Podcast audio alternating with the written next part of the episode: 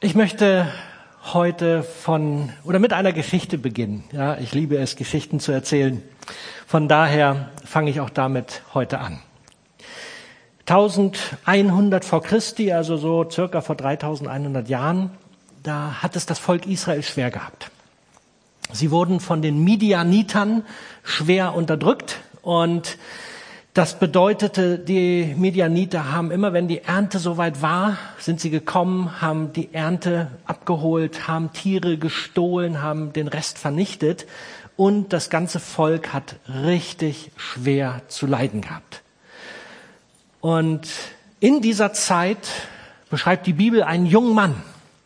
Und da wir hier heute ja zwei junge Leute haben, die wir taufen wollen, fand ich das ein ganz starkes Bild. Ein junger Mann, ein einfacher Mann. Und er hat sich überlegt, wir müssen was tun, zumindest für mich und meine Familie. So hat er die Ernte nicht, wie man das normalerweise macht, auf einem Hügel gedroschen, damit der Wind Spreu und Weizen voneinander trennen kann, sondern in einer Kelter, in einer Höhle oder irgendwo versteckt, hat er sich um die Ernte gekümmert und er hatte Angst davor, dass er erwischt wird.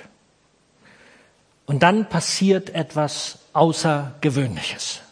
Und ich will ganz ehrlich sein, ich hätte zumindest auf das, nicht auf diese Ernte da in der Höhle und sowas, sondern auf das, was er erlebt, schon auch Bock. Ein Engel kommt.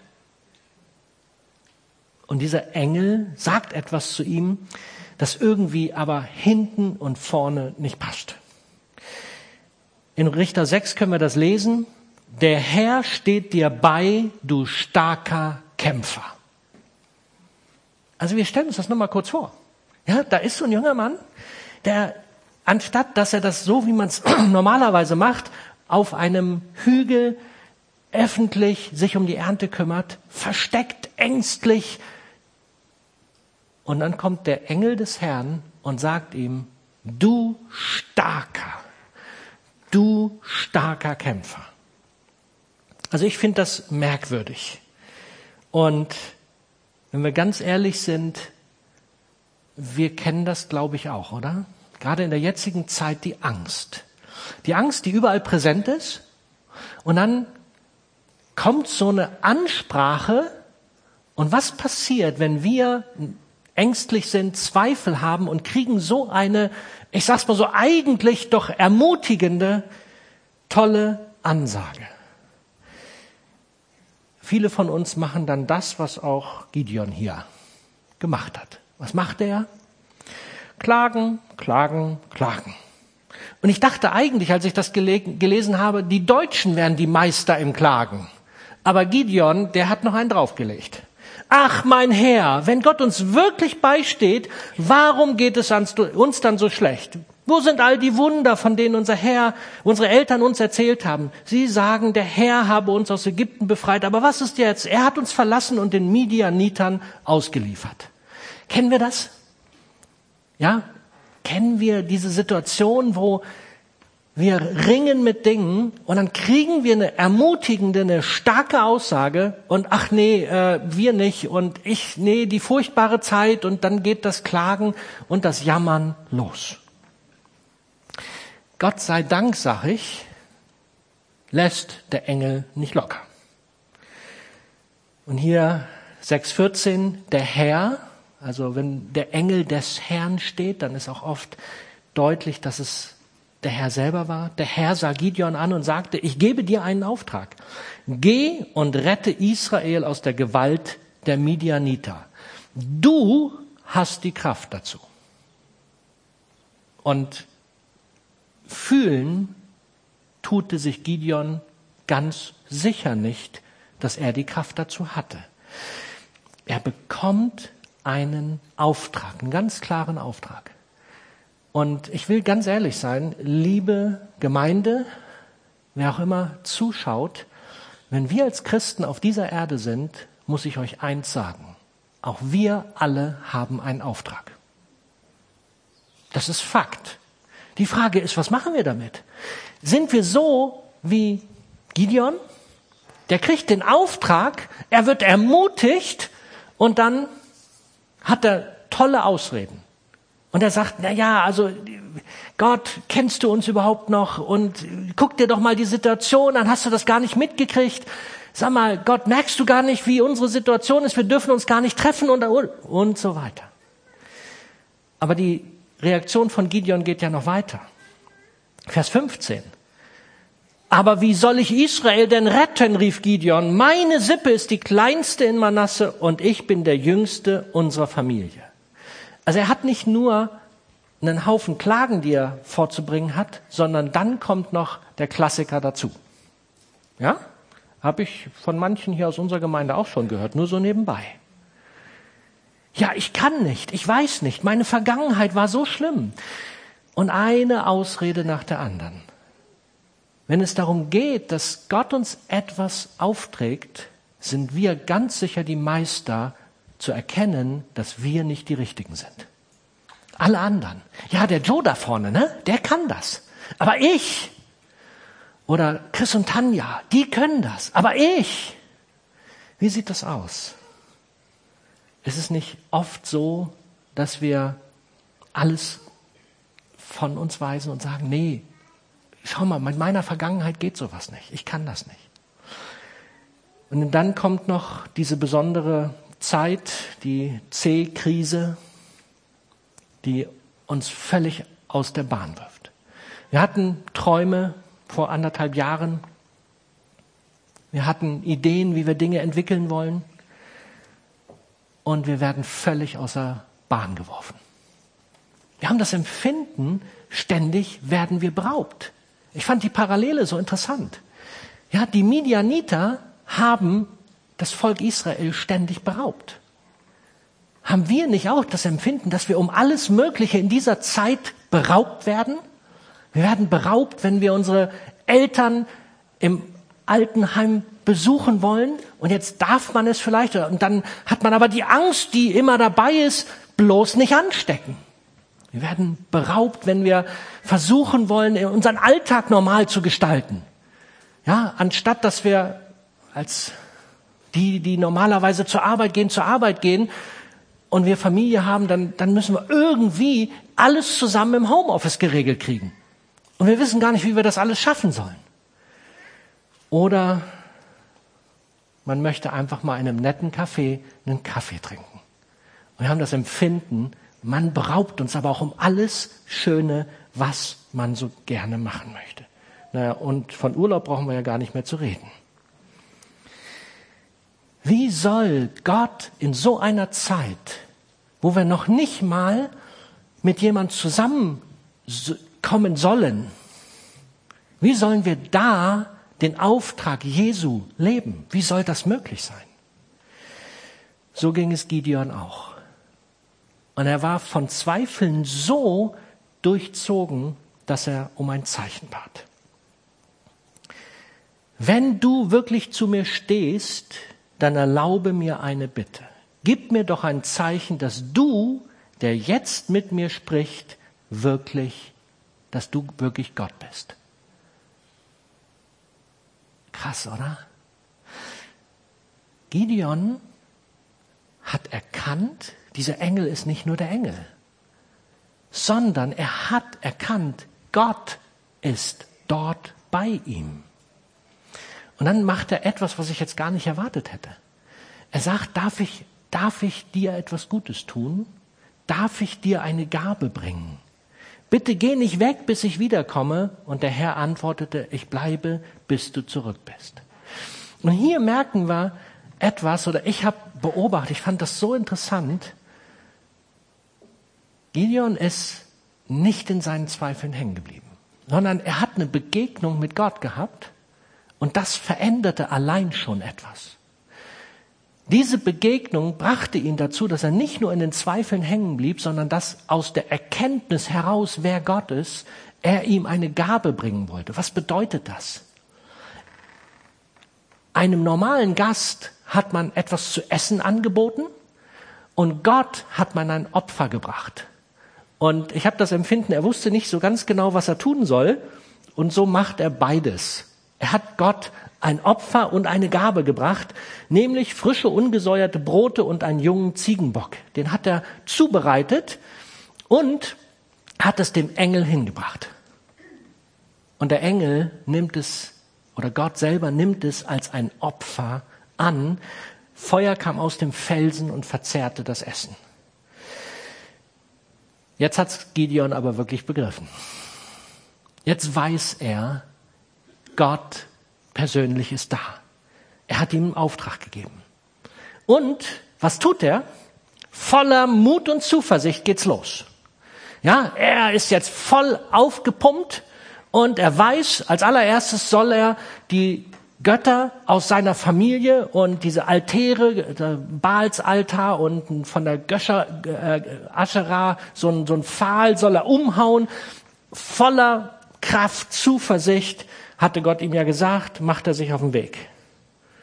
Für alle, die die Geschichte schon mal gelesen haben, ganz so war es denn nun noch nicht. Gideon legte mit einigen Helfern mitten in der Nacht los. Und die Bibel sagt, weil er Angst hatte.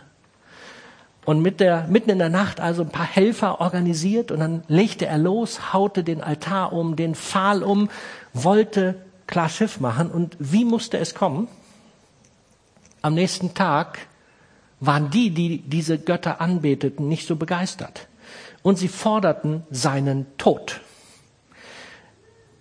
Kennen wir das auch, diese Situation, wenn wir anders uns verhalten als die Menschen um uns herum?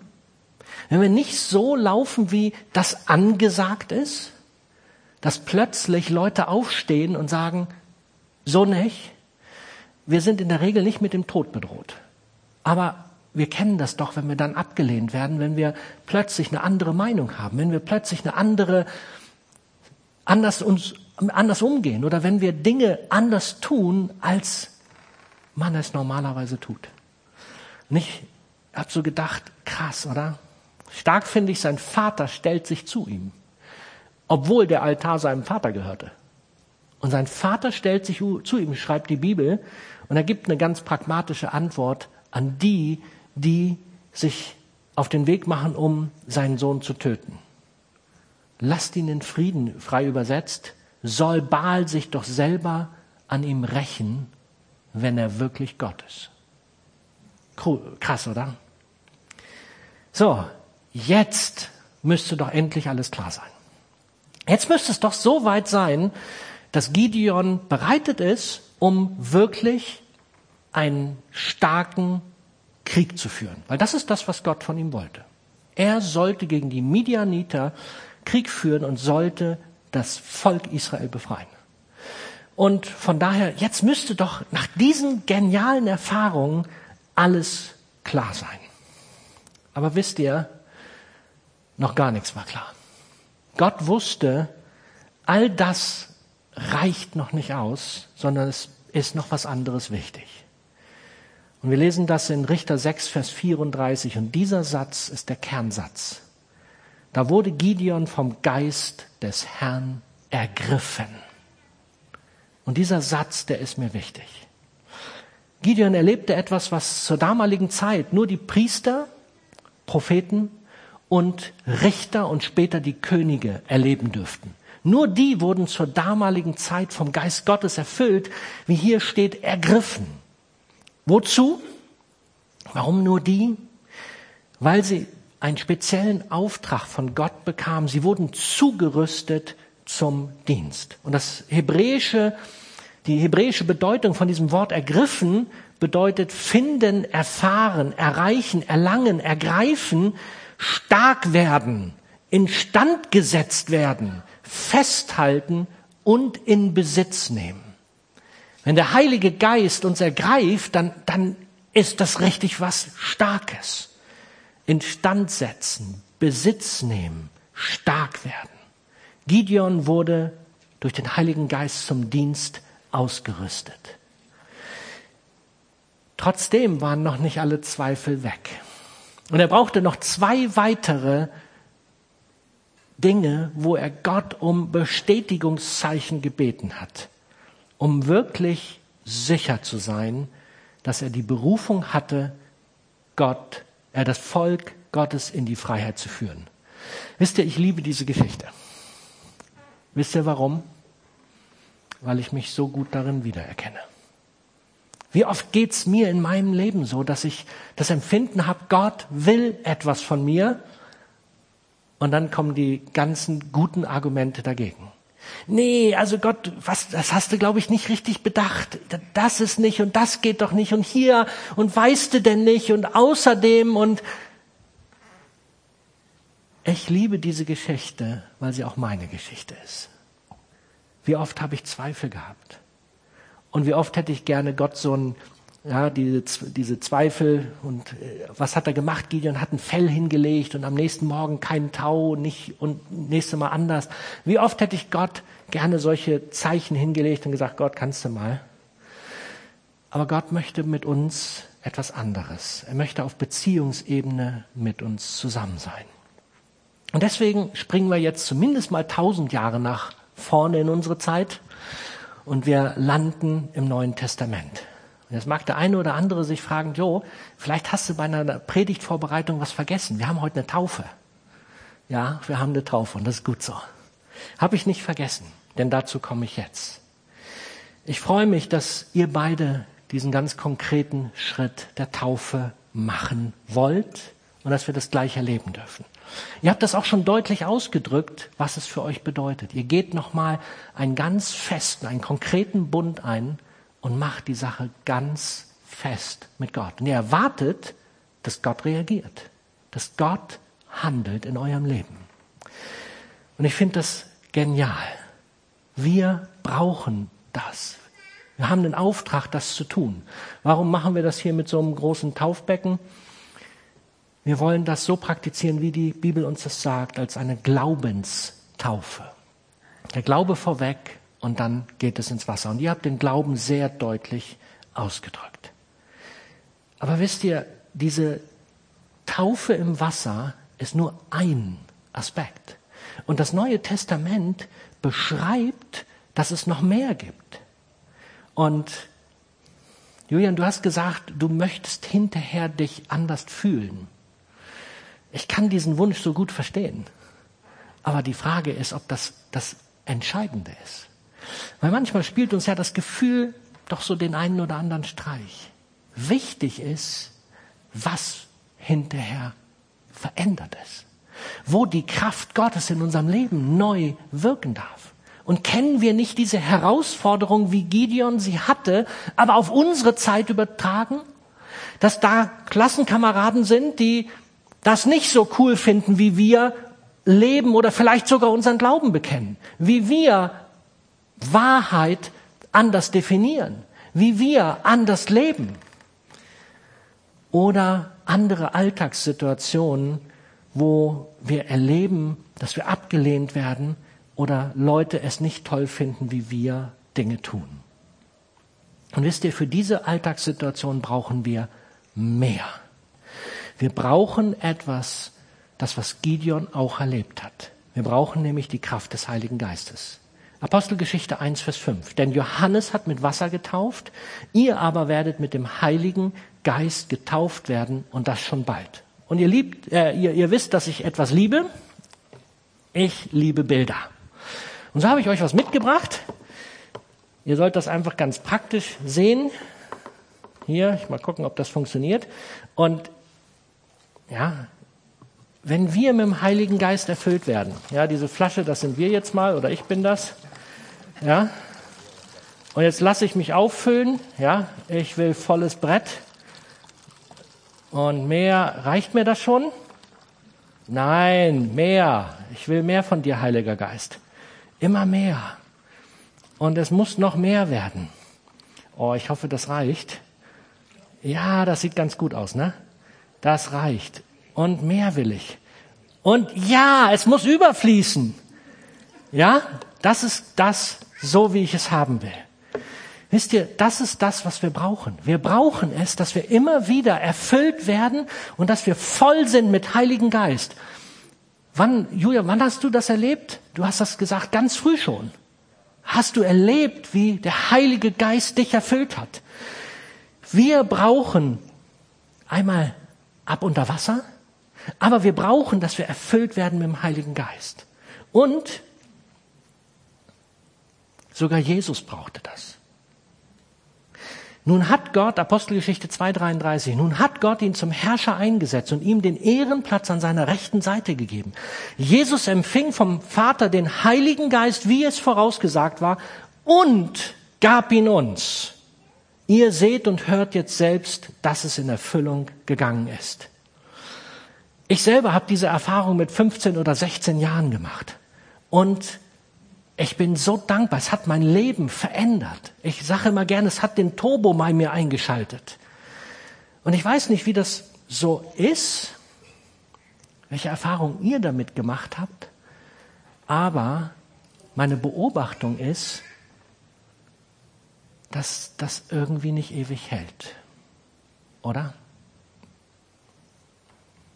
Was ist denn da los? Ich hatte das doch vollgefüllt, oder? Ihr habt das doch überfließend gemacht. Was ist das denn? Jetzt reicht's noch nicht mal. Also der Heilige Geist reicht immer, wenn wir uns danach ausstrecken. Aber hier ist ein Problem. Und wisst ihr, das ist das Problem unseres Lebens. Genauso wie diese Flasche nicht ganz dicht ist. Ich habe sie heute Morgen angebohrt. Genauso wie diese Flasche nicht ganz dicht ist, sind wir auch nicht ganz dicht. Wir verlieren Heiligen Geist, wenn wir nicht ganz eng dranbleiben. Wenn wir uns nicht ständig danach ausstrecken, dass wir neu erfüllt werden mit Heiligen Geist.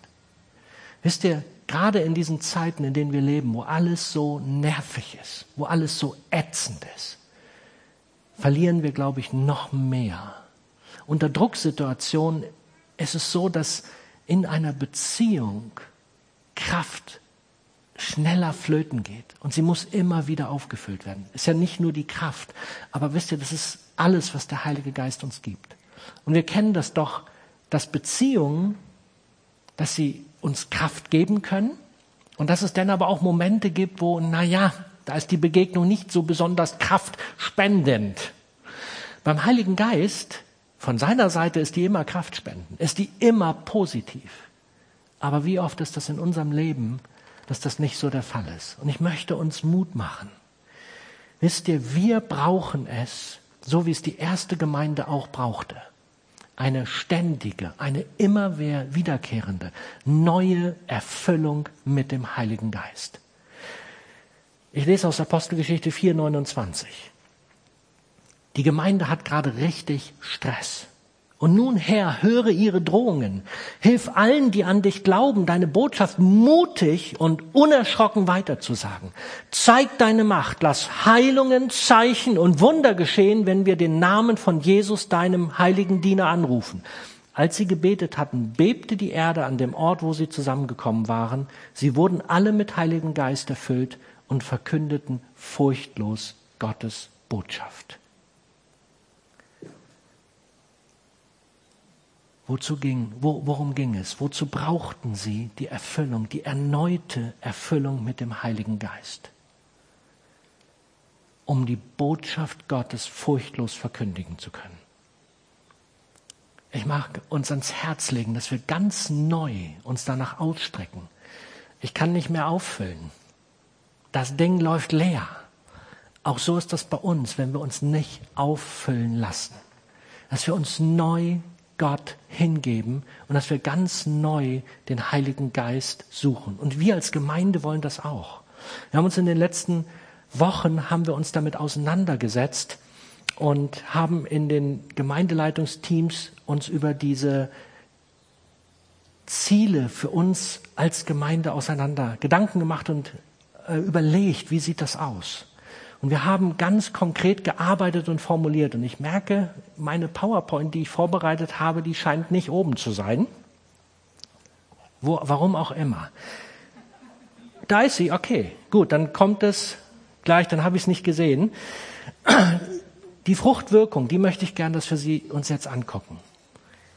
Wir haben formuliert, was uns wichtig ist. Was wollen wir sehen, wenn wir uns ausstrecken, wenn wir träumen davon, wie der Heilige Geist in unserer Gemeinde wirkt.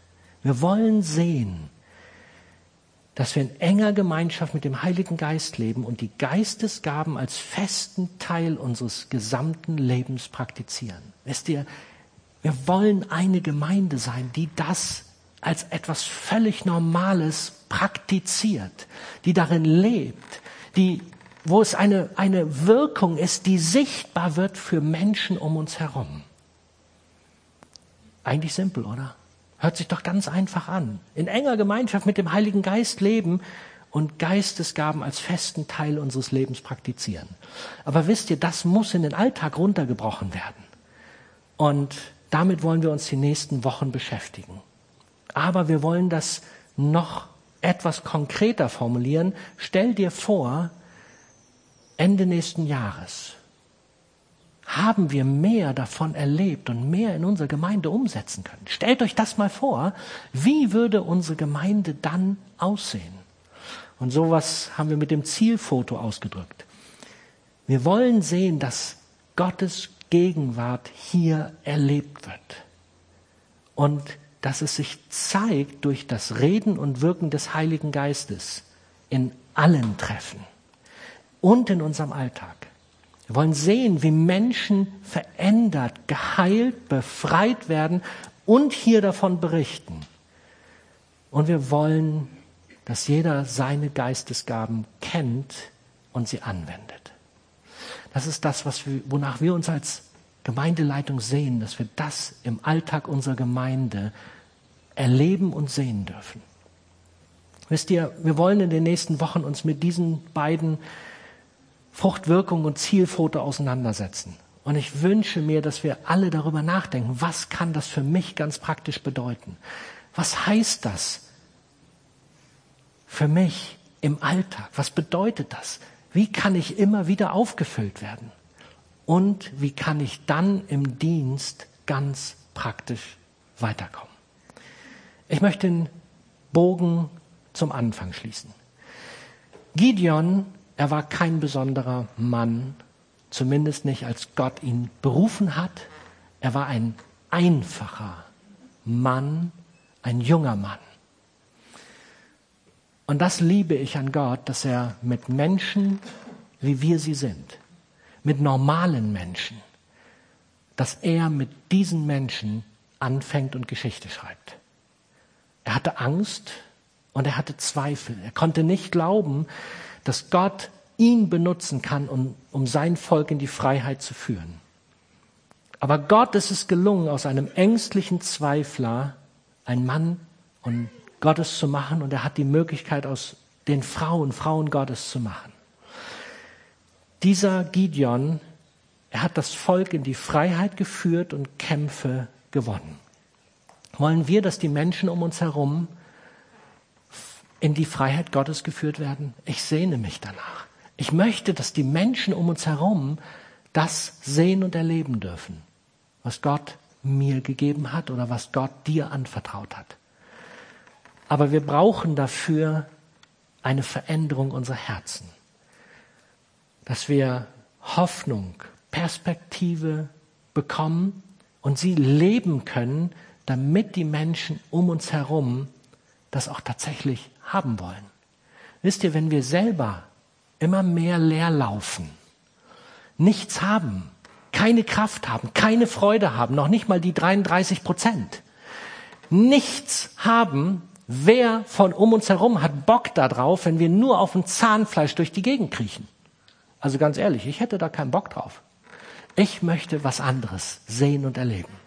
Und so lasst uns doch wirklich Gott bitten, dass wir heute noch mehr erleben dürfen, als dass wir eine tolle Taufe gleich sehen. Ich bin nämlich jetzt am Ende. Ich wünsche mir, dass wir neu getauft werden im Heiligen Geist und dass wir uns ausstrecken danach und dass wir dann Mut bekommen, uns auf den Weg zu machen, um das zu tun, was Gott uns anvertraut hat, was auch immer das ist. Und das ist unterschiedlich. Das ist bei dir anders als bei mir.